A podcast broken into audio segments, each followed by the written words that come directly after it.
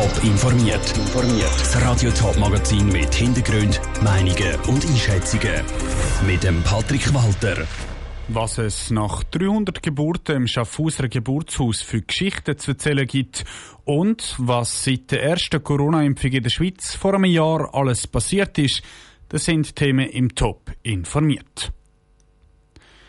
Von außen sieht es aus wie ein normales Einfamilienhaus. Drinnen haben aber viele Frauen geschwitzt, geschrauen und brüllt. Im Geburtshaus Schaffhausen haben die Mütter ihre Kinder außerhalb vom Spital auf die Welt bringen. Im Beckengässli 11 haben so 300 Babys das Licht von der Welt erblickt. Jetzt, nach zehn Jahren, muss es aber zutun, es fehlt das Personal. Nora Züst hat die Gründerin vom Geburtshaus getroffen und mit ihr zurückgeschaut auf zehn bewegende Jahre. Eines der letzten Mal läuft die Leiterin vom Geburtshaus Schaffhausen, Bettina Sutter, in ehemaligen Geburtsraum. Das Haus am Beckengässli 11 sei perfekt für ein Geburtshaus, sagt Bettina Sutter. Es ist von den Räumen her genau richtig von der Größe her. Also zum Beispiel da innen, wo die Geburten waren. Das ist so sehr überschaubarer Raum für die werdenden Eltern mit diesen zwei Türen. Durch die eine Tür sind nur wir Hebammen ein und aus, weil dort ist die Küche. Und durch die Türen sind die Eltern. Der Geburtsraum hat einen Parkettboden und eine Holzdecke. So ein ganz gewöhnliches Umfeld haben die Frauen für die Geburt sehr geschätzt. Einmal die Moment nach der Geburt sind schön gestaltet gewesen. Immer direkt nach der Geburt haben wir belegte Brötchen serviert. Für die Männer hat es, wenn sie wollen, ein Bier gegeben oder ein Hugo. Das war immer ein schönes Bild gewesen, wenn dann alle drei da einfach glücklich gelegen sind. Von dieser Zeit wird Bettina Sutter viele prägende Erinnerungen mitnehmen.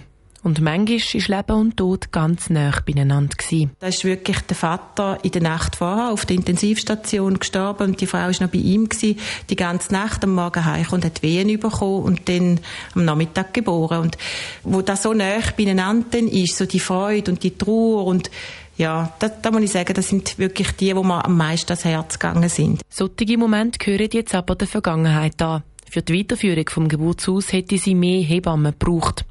Für viele ist aber das Arbeiten in einem Geburtshaus eine zu grosse Aufgabe, sagt Bettina Sutter. Ich will jetzt einfach Schluss am Ende, nach all diesen Bewerbungen, und wir haben auch zwei Hebammen eingestellt, die damit gegangen sind, würde ich behaupten, es liegt an der Verantwortung. Weil man halt doch muss, für das, was man macht, gerade stehen. In dem Raum, wo Frauen geschwitzt, brüllt und gelacht haben, wird also bald eine Familie zu Nacht essen. Nach der Renovation wird nämlich das ehemalige Geburtshaus eine Familie einziehen. Ein Beitrag von der Nora Züst. Ein Teil der Hebammen vom Geburtshaus Schaffhausen wird im Gesundheitszentrum Stauffacher weiterarbeiten. Sie haben dort eine Hebammenpraxis eröffnet, die Wochenbett und Schwangerschaftsbetreuung macht. Ziemlich genau vor einem Jahr ist es losgegangen in der Schweiz mit der grössten Schweizer Impfkampagne von allen Zeiten. Am 23. Dezember sind die ersten Leute in dem Land gegen das Coronavirus geimpft worden. Seither gibt es viel Auf und Ab, hier und her rund um die Impfung. Die Collage von Janik Höhn.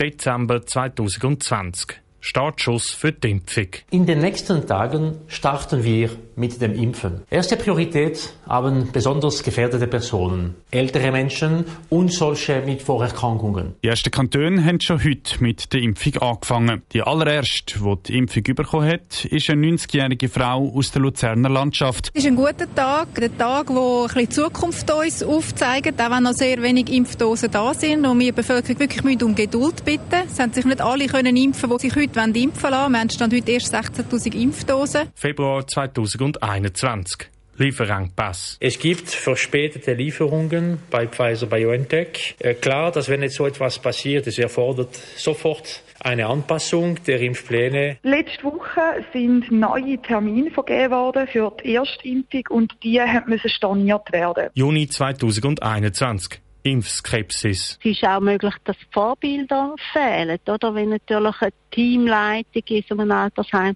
eher skeptisch ist gegen Impfungen, dann werden sich auch ihre Teammitglieder nicht impfen lassen. September 2021. Impfstoff Johnson Johnson. Personen ab 18 Jahren, die sich aus medizinischen Gründen nicht mit einem mRNA-Impfstoff impfen lassen können, sowie Personen ab dem Alter von 18 Jahren, die mRNA-Impfstoffe ablehnen. Oktober 2021. Nationale Impfwoche. Es wird viele unterschiedliche Aktivitäten geben, die werden sich unterscheiden. Je nach Situation in den verschiedenen Kantonen braucht es nicht immer dasselbe. November 2021. Impfbooster. Die Heilmittelbehörde Swissmedic hat die dritte Impfung mit den Stoffen von Pfizer, BioNTech und Moderna genehmigt. Die Gesundheitsdirektion im Kanton Zürich hat Plan, dass sie gegen das Jahresende, Beginn vom nächsten Jahr, zuerst bei den besonders Verletzlichen wird nachher impfen.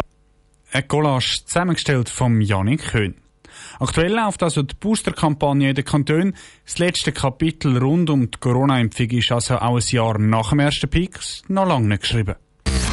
Top informiert, auch als Podcast. Mehr Informationen gibt's auf toponline.ch.